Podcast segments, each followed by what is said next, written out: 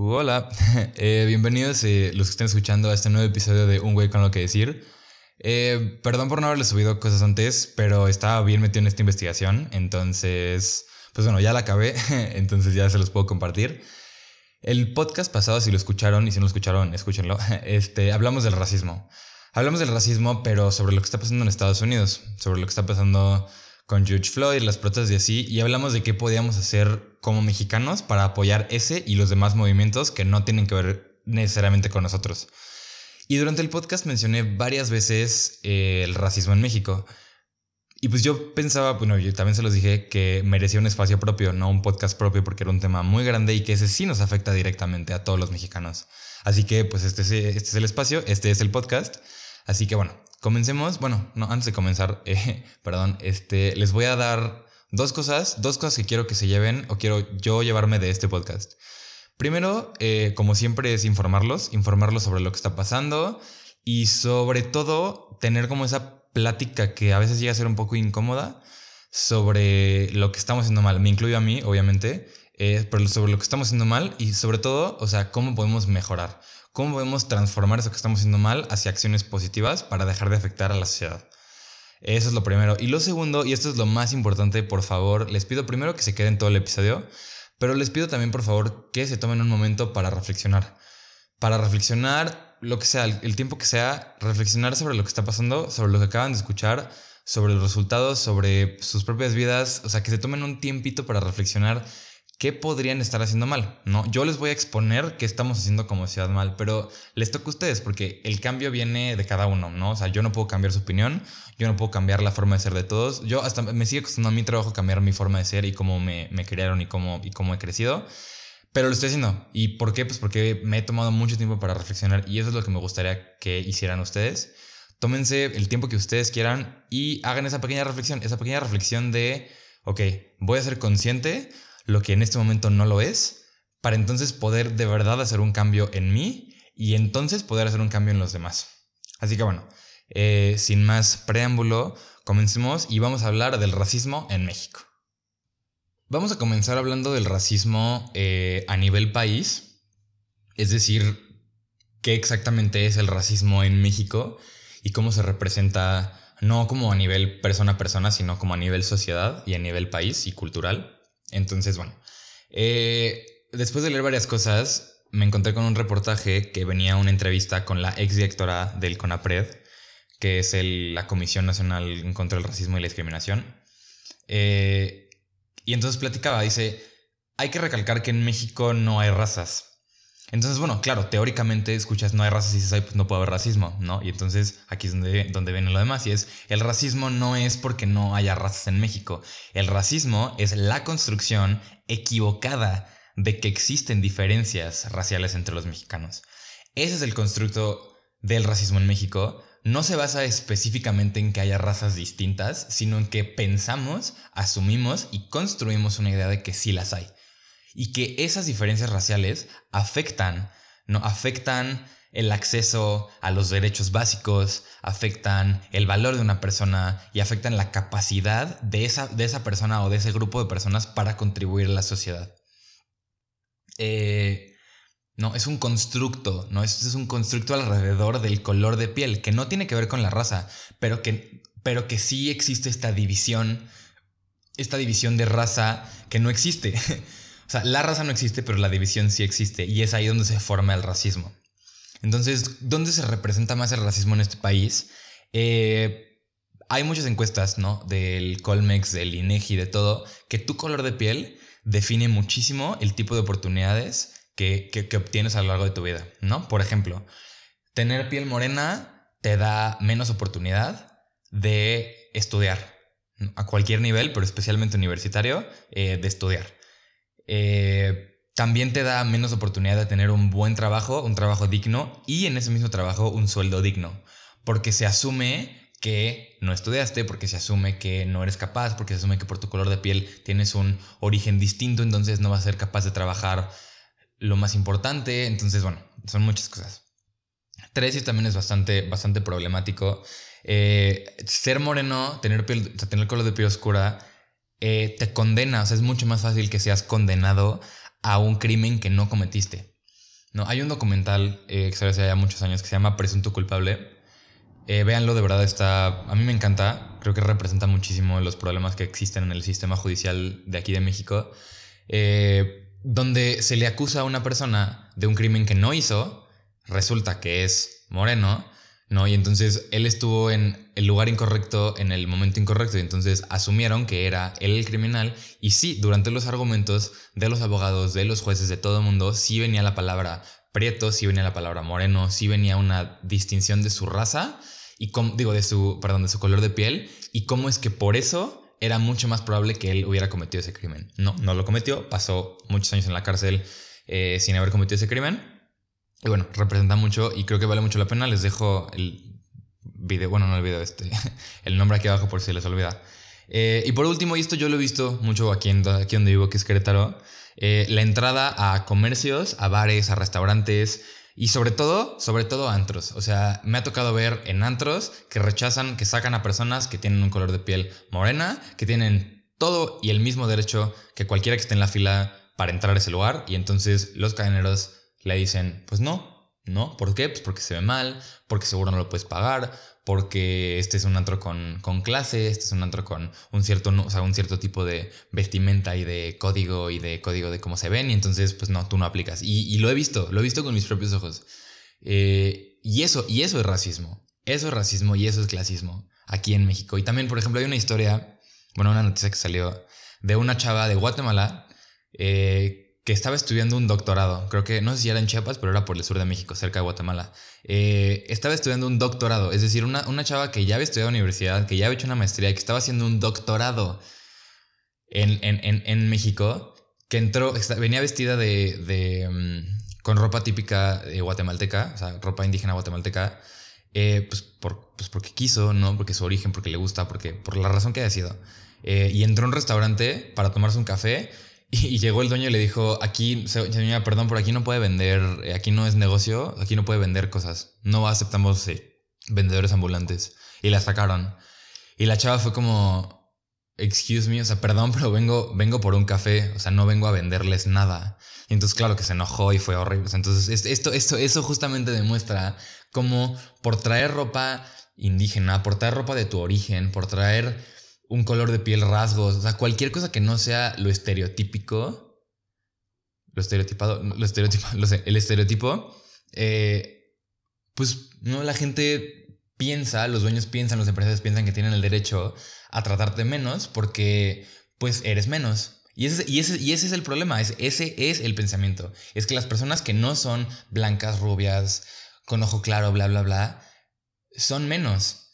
Y, puede que, por ejemplo, tú que estás escuchando esto, puede que tú digas, no, claro que no, o sea, para mí no lo son. Y qué bueno, ese es el chiste, ¿no? Si tú entiendes que son personas que son exactamente iguales a ti, no importa su color de piel, no importa su origen, no importa su ascendencia, entonces vas por buen camino. Pero si ignoras el hecho, entonces eres parte del problema. Y si ignoras el hecho de que esto es un problema en México, eres parte del problema y entonces vas a tener que hacer mucho mejor trabajo para que en algún futuro puedas tú hacer un cambio. Eh, otra de las cosas, por ejemplo, que a mí me causa bastante como un sentimiento así como de impotencia es la televisión, las novelas, eh, el cine, los reportajes, los comerciales, ¿no? Todo lo que sea público, que se vea por televisión o lo que sea, siempre, bueno, no siempre, ¿no? Pero en la mayoría de los casos se intenta que el protagonista o la protagonista sea blanca o blanco que tenga color de pelo clarito y ojos claritos y así. ¿Por qué? Pues porque representa a una familia adinerada, porque representa a una ciudad más alta, lo que sea.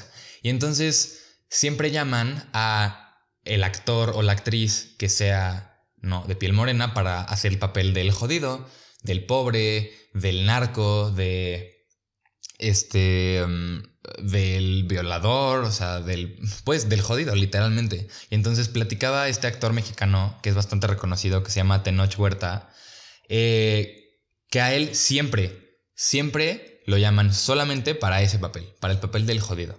Y una vez le, le llamó a su agente, que también es su amigo, y le dice... Y le dijo, ¿por qué solamente, o ¿por qué nunca me propones y por qué nunca me das un, un trabajo para alguien que no sea el jodido? Y él le contestó, pues es que te he propuesto mil veces y la respuesta de los productores y los directores de casting es, pues porque es prieto. y por qué, pues, por qué pondrían a alguien indio representando a alguien de la clase alta. Y entonces aquí es donde se, o sea, a mí me impacta este tipo de cosas, porque aquí es donde se representa así clarísimo cómo se asume que todos los morenos son pobres y violadores y asesinos y whatever, y todos los blancos son adinerados y entre comillas fresas, ¿no? Y entonces me pongo a pensar un poco como de, a ver, en 2015-16, todos, todo México, todo México tenía un problemota contra Donald Trump. ¿Por qué? Porque dijo, México nos está mandando violadores y asesinos y así. Y, o sea, ilegalmente así. Entonces todo era como de, ¿qué les pasa? México es bien capaz, somos, somos lo mejor, nada. Y entonces, pues qué bueno, ¿no? A, ojos internacionales, pues somos un país bien unido y así. Pero entonces acabas de criticar a Donald Trump por decir eso pero viene a, viene, viene a pedir trabajo alguien que estudió en la universidad, que tiene una maestría, pero que resulta que tiene ascendencia indígena y entonces tú le dices, ah, eh, no. Y entonces la razón por la que no lo contratas o la contratas es por su origen y es por su color de piel y es por sus rasgos. Entonces no somos mejores, no somos mejores que Donald Trump en ese sentido. No estamos en el, en el mismo ámbito, estamos en el mismo canal. Eh, bueno, eso creo yo que es un poco lo, digo, claro, hay muchísimas más formas de, racismo en México, eh, pero creo que este, este tipo de cosas son las que más como que nos encontramos en el día a día, entonces son las que más, pues son las con las que más me podría relacionar, son las con, las que más podría yo reflexionar y cada quien reflexionar sobre lo que hacen, lo que piensan, lo que ven en ustedes, en sus papás, en sus abuelos, en sus amigos. Y ahí entonces, bueno, vamos a, vamos a la segunda parte de este podcast, que es justamente hablar un poco de de la reflexión y de cómo nos, o sea, qué estamos haciendo nosotros como ciudadanos comunes y corrientes de, pues no sé cuántos años tengan, pero eh, yo de 20 años, oye, 20, este, qué es lo que estamos haciendo en el día a día que está alimentando a esta normalización del racismo y cómo es que podemos, una, una idea, una, algo, algo pues que podríamos cambiar para que en nuestra persona, son cambios así mínimos que podemos hacer para que en un futuro nosotros no seamos parte del problema y que crezcamos con esta idea de que el racismo no existe porque lo vamos a porque hay que erradicarlo, ¿no? O sea, crecer con esta idea para que cuando estemos en una posición donde tengamos que tomar una decisión de si contratar a alguien blanco o alguien moreno, no, el moreno mucho más capacitado que el blanco y entonces la decisión ni siquiera nos pase por la cabeza tomar en cuenta el color de piel de la persona. Entonces, bueno, vamos a, vámonos con la segunda parte. Este, si quieren, de verdad, tómense tres minutitos después de esto, antes, antes de entrar en la segunda parte, para reflexionar un poco si estas cosas las hacen ustedes, si las han visto, si ustedes creen que alimentan el racismo o no, qué otras formas de acciones cotidianas alimentan el racismo en México y cómo podemos eliminarlas por completo. Entonces, bueno, tomémonos tantito tiempo de reflexión. Bueno, vámonos con la segunda parte de este, mm, de este podcast, que es, espero que les funcione un poco como un pequeño pasito hacia una, hacia una reflexión personal, porque como ya se los dije, el cambio viene de cada uno y hay que hacer un cambio activo y hay que concientizarnos para dejar de hacer estas acciones que claramente, vaya la redundancia, ¿no? Que son inconscientes. Eh, entonces, bueno, yo sigo pensando que no porque algo sea normal, no porque algo sea algo que haya pasado toda la vida, ¿no? Que lleve estando bien toda nuestra vida, significa que en realidad esté bien. Esto aplica para muchísimas cosas, pero claramente ahorita me refiero, me refiero al racismo. Eh, parte de mi investigación fue hacer una, encuesta a la gente eh, de Querétaro en rangos de edades de, de 13 a, 45. Eh, no, a 60. a 65. Donde pues hacía unas preguntas como, era como, era como un poco un test, ¿no? Como una, una, encuestilla, donde pues era ver, a ver si, a ver si, si éramos o no racistas, ¿no? Eran preguntas como de que si has usado ciertos términos para describir a alguien, si has discriminado a alguien por tal o tal, si recibiste educación al respecto. Entonces, los resultados a mí me parecían bastante alarmantes, pero no se los voy a platicar todos ahorita, de hecho se los voy a platicar en otro episodio, porque si no me tardo, me tardo años y, y no está chido. Pero bueno, este no sé, el racismo en México, por los resultados que veo, es un asunto inconsciente, ¿no? Normalizamos tanto los problemas que se vuelven un chiste y pierden toda relevancia. culturalmente hemos crecido haciendo chistes sobre todo. O sea, es bien mexicano, es bien mexicano y es parte de nuestra esencia burlarnos de todo sin importar qué. ¿No? Y a veces alguien hace un chiste racista y nos morimos de risa porque, a ver, en mi experiencia muchas veces, digo, no lo dice en serio y se sabe, ¿no? Sabes que no lo estoy diciendo en serio, sabes que no piensa así, ¿no? Se sabe que tu audiencia, no sabe tu audiencia, pues tú que estás haciendo el chiste, sabes que la gente piensa que tú no eres así en realidad. Entonces se permiten chistes, bromas, etcétera, así. Y justamente a eso me refiero, que en México está normalizado. Normalizamos la violencia y en este caso normalizamos la violencia en forma de racismo y de clasismo. Eh, por ejemplo, la semana pasada salió como todo el rollo de Chumel Torres, que lo invitaron al foro del CONAPRED y hablar del racismo y así. Entonces se armó todo un problemota.